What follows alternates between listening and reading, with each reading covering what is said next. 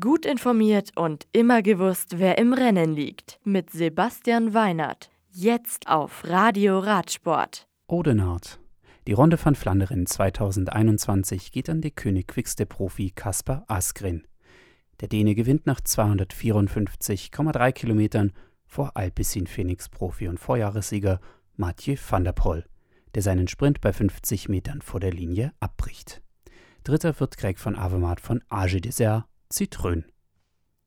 Bei den Frauen ist Annemiek van Fleuten nach ihrem Sieg 2011 nach genau zehn Jahren erneut siegreich.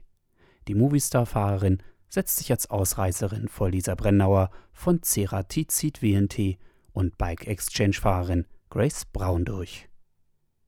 Tour in Frankreich gibt es bei der Trophée Harmonie Matuelle ein komplett französisches Podium.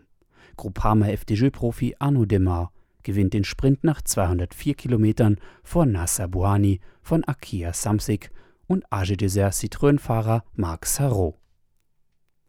Die nächsten Rennen in der World Tour. Am Montag startet die 61. Baskenland-Rundfahrt. Zum Auftakt findet bei der Rundfahrt im Norden Spaniens ein Einzelzeitfahren statt. Das ist 13,9 Kilometer lang und hat einen bergigen Kurs. Insgesamt ist das Rennen fast 800 Kilometer lang und endet mit einer Bergankunft in Arate.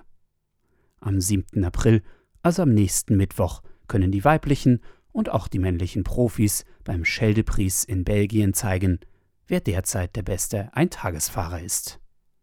Das Radio für Radsportfans. Im Web auf radioradsport.de